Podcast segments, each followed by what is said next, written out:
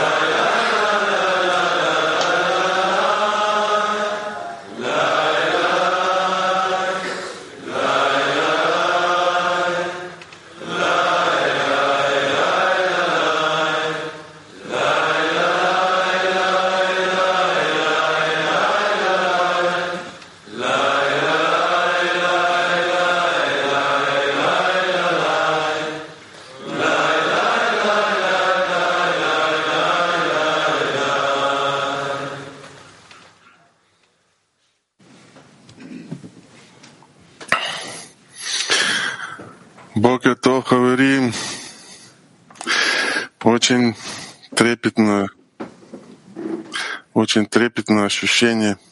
Сегодня у нас ответственный момент. Утренний урок, подготовка. Кто-то скажет, ну, очередная подготовка. А кто-то скажет, очередная возможность встретиться с Творцом. Мы с болгарской, с болгарской десяткой Германии или ощущения, впечатления. Осталось только, остался только трепет, намерение Творцом и намерение, и все удалось, чтобы Творец насладился. Edi Mikrofon. Мы проходим очень замечательный этап, очень много выяснений, очень много возможностей сделать новый шаг. Wir machen sehr, sehr viele Etappen durch, neue Klärungen und jedes Treffen zur Vorbereitung auf den Morgenunterricht ist eine Gelegenheit, schnell von der Stufe des Tieres zur Stufe des Menschen überzugehen.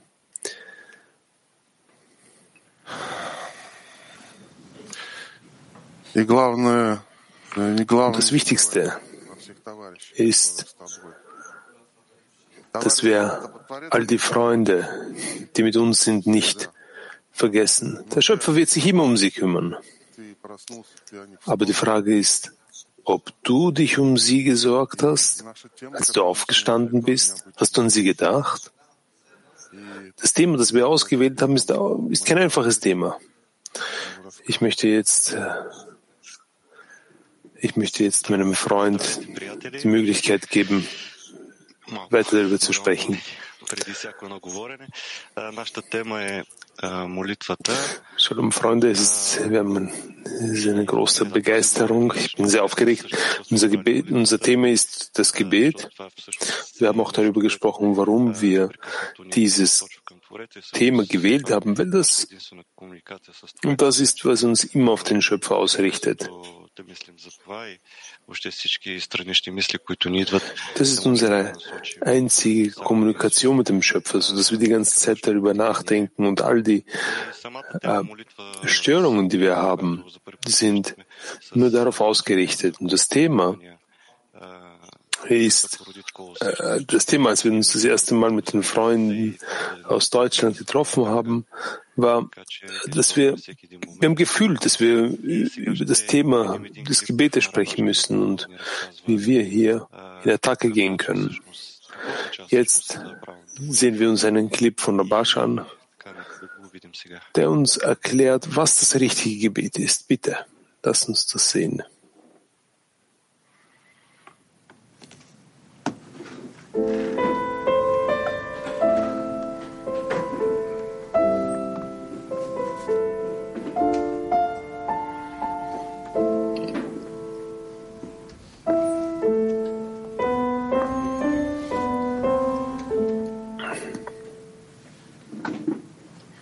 Vorbereitung zum Unterricht, ausgewählte Gespräche mit Rav, Rav Baruch, Shalom Alevi Aschlag. Alles ist in den Händen des Himmels aus der Ehrfurcht vor dem Himmel. Denn die Ehrfurcht muss von unten erweckt werden. Wenn der Mensch betet, ist das ebenfalls eine Erweckung von unten.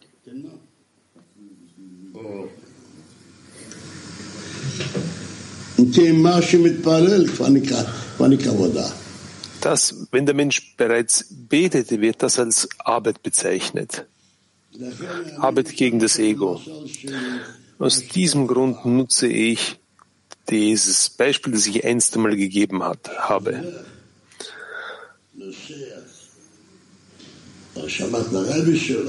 Wenn der Schüler zu seinem Rebbe fährt, stellt seine Frau die Frage, wozu fährst du? Also sagt er, ich liebe meine Familie mehr, äh, meine Familie mehr, meine Frau mehr. Und deshalb fahre ich zu meinem Rebbe, damit ich, damit ich nicht mehr meine, äh, mein Haus liebe, meine Frau liebe, mein Einkommen leben, liebe. Wird ihn seine Frau dann fahren lassen? Deshalb stelle ich jetzt die Frage, wenn er, wenn er den Geschmack nach Geld verlieren wird oder nach seiner Frau, wird er dann fahren? Daraus folgt, dass der das Verlangen selbst bereits als Arbeit bezeichnet wird. Denn wenn er kein Verlangen hat, wird er gar nicht beten können. Sagen wir, ein Mensch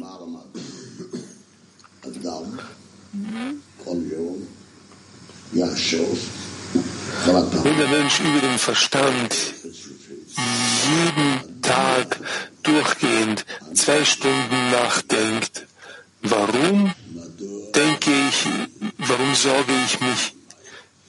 nicht um die Spiritualität? Warum habe ich keine Spiritualität? Warum fehlt mir die Ehrfurcht vor dem Himmel?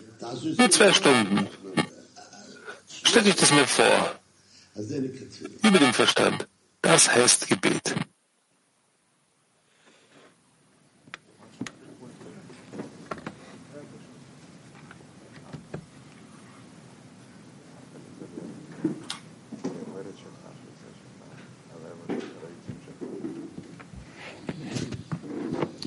משמעות התפילה עבורי זה משהו ש...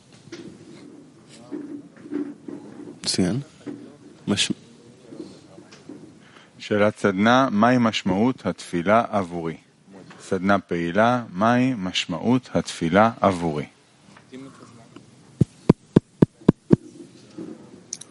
Was ist die Frage zum Workshop? Was ist die Bedeutung des Gebetes für mich? Okay. Äh, משמעות התפילה זה, זה מה שאנחנו מייצרים בעשירייה. Die Bedeutung des Gebetes ist das, was wir im Zehner bilden. Jenes Bild, wie ich mir die Spiritualität jenseits von allem vorstelle, das ist etwas Gemeinsames, was zwischen, hier zwischen uns im Zehner ist.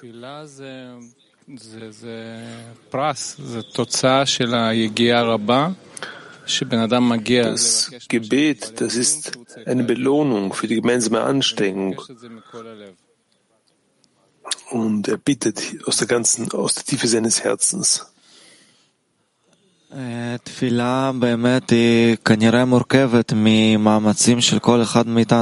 Das Gebet setzt sich tatsächlich zusammen aus den Anstrengungen jedes Einzelnen im Zehner, so wie wir das im Clip gehört haben, dass er hier Zeit investiert, nachzudenken, warum, woran mangelt es mir in der Spiritualität, wie, wie setze ich das um im, im Zehner.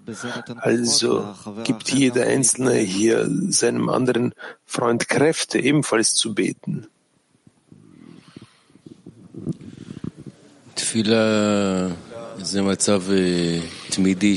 Das Gebet, das ist ein ständiges, ständiger Zustand, für gewöhnlich in die gegenseitige, in die entgegengesetzte Richtung. Man muss ein Gebet erheben, immer in entgegengesetzter Richtung zu unseren normalen Bitten. Das ist die einzige Bitte, mit der man, die einzige Kraft, mit der man in der Wirklichkeit wirklich was ausrichten kann.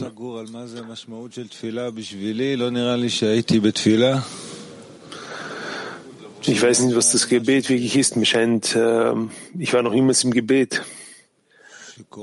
Das Gebet ist etwas, das dir geschieht, wenn du mit den Freunden verbunden bist oder dich zumindest darin bemühst. Es muss etwas Vollkommenes sein aus dem ganzen Zehner. Man muss wirklich integriert sein in die Wünsche der, der anderen. Das bedeutet, zuerst mal muss man zuerst zur Annullierung gelangen, sich vor ihnen annullieren. Aber bevor ich mich vor ihnen annulliere, muss ich zuerst mal ihre Vorzüge sehen. Kurz gesagt, es gibt hier viele Gründe, warum es, ist, also,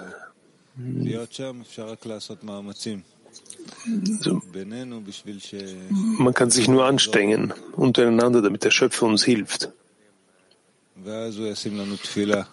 Und dann wird er uns das Gebet einpflanzen in dieses fleischige Herz.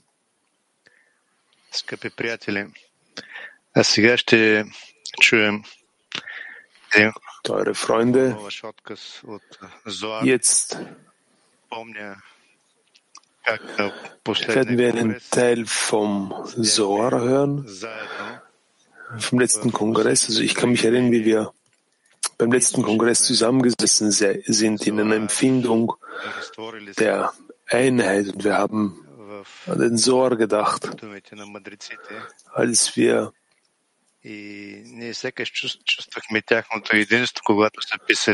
die Worte der Weisen gehört haben. Und wir haben ihre Verbindung gehört, als sie das Buch, dieses große Buch geschrieben haben.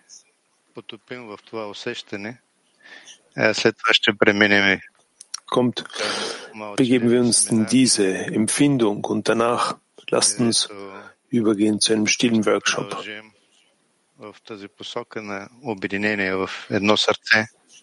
Kommt, fangen wir in dieser Richtung an, in der Verbindung zu einem Herzen.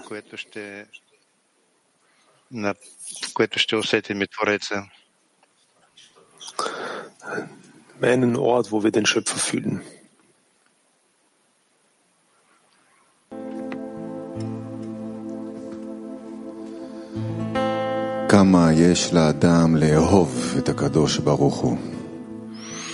Wie sehr sollte der Mensch den, den Schöpfer lieben, weil es keine Arbeit vor dem Schöpfer gibt außer Liebe.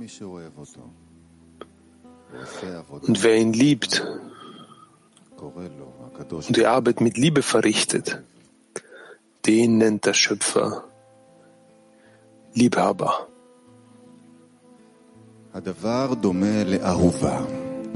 Es ist ähnlich wie bei einer Geliebten, die sich schön und wohl geformt in ihrem Palast versteckt. Sie hat einen Geliebten, von dem die Menschen nichts wissen. Vielmehr versteckt er sich. Aus Liebe zu ihr geht dieser Geliebte immer am Tor zu ihrem Haus vorbei und schaut in alle Richtungen. Sie weiß, dass ihr Geliebter immer um das Tor zu ihrem Haus herumgeht. Sie öffnet eine kleine Tür in ihrem Palast und zeigt ihrem Geliebten ihr Gesicht, woraufhin sie sich sofort wieder zudeckt. Alle, die bei dem Geliebten waren, konnten weder sehen noch schauen, nur die Geliebte allein, deren Bauch und Herz und Seele ihr folgen. Er weiß, dass sie sich ihm aus Liebe zu ihm nur für einen Moment offenbart, um die Liebe zu ihm zu erwecken. So ist es auch mit einem Wort der Torah. Sie offenbart sich nur demjenigen, der sie liebt. Die Torah weiß, dass diese Herzenswe Herzensweisheit jeden Tag das Tor zu ihrem Haus umkreist. Was tut sie? Sie zeigt ihr Gesicht aus dem Palast heraus, gibt ihm einen Hinweis und kehrt sofort an ihren Platz zurück und versteckt sich. Alle, die von dort kommen, wissen es nicht und schauen nicht hin, sondern nur er allein, dessen Herz und Seele ihr folgen. Deshalb offenbart und verhüllt sich die Torah und geht mit Liebe zu ihrem Geliebten, um die Liebe zu ihm zu erwecken.